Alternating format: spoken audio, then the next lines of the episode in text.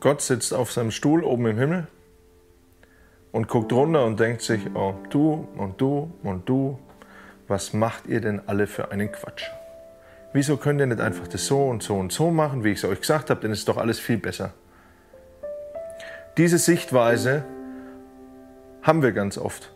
Auch wenn wir das nicht aussprechen. Wir sagen ja nicht, ja, und äh, ich glaube, dass Gott mich vielleicht gar nicht so richtig mag und dass ich, weil ich bin ja eh irgendwie zu schlecht und andere Leute kriegen das viel besser hin, irgendwelche berühmten Prediger oder Lobpreiser oder was, die kriegen das alles viel cooler geregelt.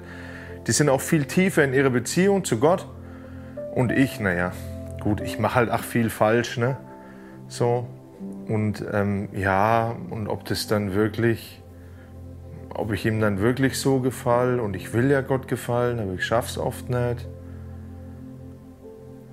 Jetzt denkt jeder, und das habe ich auch ganz oft gehört, ja, pass auf, das mit, dem, äh, mit, der, mit der Opferung Jesu, das hat Gott ja auch gewusst. Er hat ja auch gewusst, dass er nach drei Tagen wieder aufsteht, also halb so wild, weil Gott war ja klar, es wird alles wieder gut. Stopp. Mir kann niemand erzählen, dass Gott nicht gelitten hat. Gott hat gewusst, was passiert. Er hat gewusst, was ablaufen wird.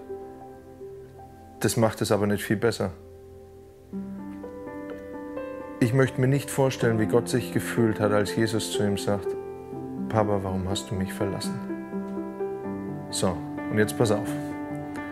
Wenn jemand bereit ist, sein Kind zu opfern für mich, glaube ich dann wirklich, dass er da sitzt und sagt, ja, pass auf, jetzt hast du da wieder daneben gelangt und da und da hast du daneben gelangt und was ist denn überhaupt mit dir und der und der Bruder, die kriegen das viel besser hin. Ja, spinne ich oder was? In 100 Jahren sitzt er nicht da und macht Strichliste. Wenn jemand bereit ist, sein Kind zu opfern, dann ist er über den Punkt weit hinaus, weit hinaus, was mein tägliches Tagesgeschäft mit meinen Unzulänglichkeiten angeht. Das heißt nicht, dass ihn das nicht betrifft. Das heißt nicht, dass es ihm keinen Kopf bereitet. Das heißt nicht, dass er sich keine Gedanken macht und auch manchmal enttäuscht ist. Das heißt das alles nicht. Aber das heißt, der Schwerpunkt liegt wo ganz anders. Der Schwerpunkt liegt da, ich liebe dich und weil ich dich liebe, will ich in Ewigkeit mit dir Gemeinschaft haben und deswegen ist mein Sohn ans Kreuz. Wenn ich gewusst hätte, dass du hättest gut sein können, hätte ich mein Kind nicht geopfert, sondern ich hätte es dir obliegen lassen, dass du dich kümmerst, dass es gut wird in deinem Leben. Aber da ich dass du nicht gerecht bist, und nicht aus eigenen Stücken gerecht sein kannst, wegen der Erbsünde, wirst du von mir gerechtfertigt. Mein Sohn kam, weil ich weiß, dass du nicht genügst, um perfekt zu sein. Du kannst es nicht. Du wirst es nicht sein. Und genau deswegen habe ich doch mein Kind geschickt. Genau deswegen habe ich mich doch darum gekümmert, dass ich eine Lösung finde, wie du und ich in Ewigkeit Gemeinschaft haben können.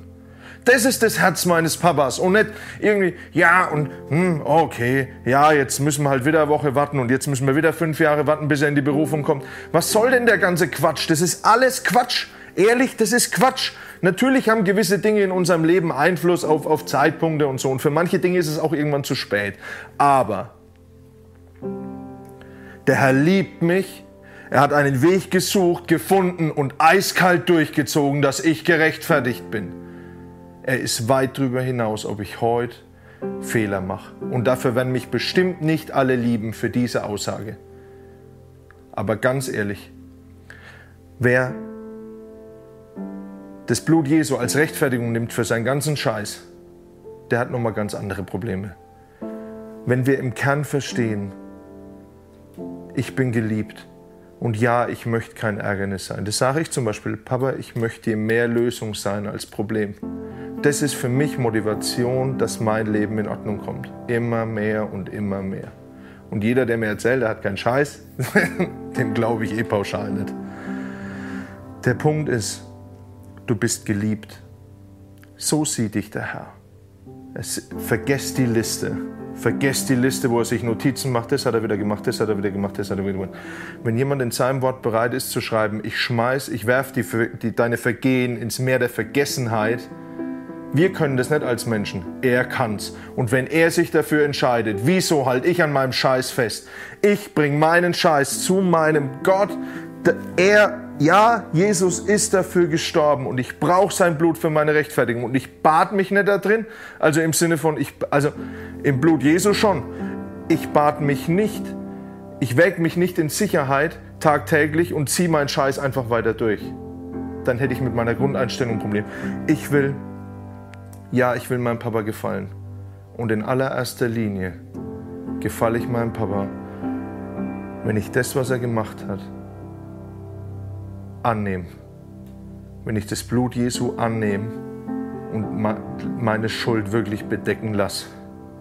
Damit ehre ich ihn und das freut ihn.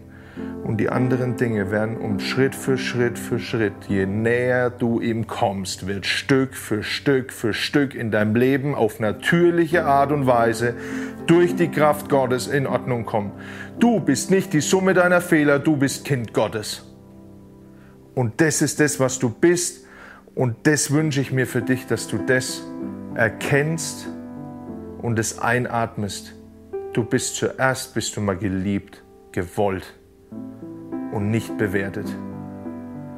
Papa im Himmel, ich bitte dich darum, dass du uns hilfst, immer mehr zu verstehen, wer du für uns bist.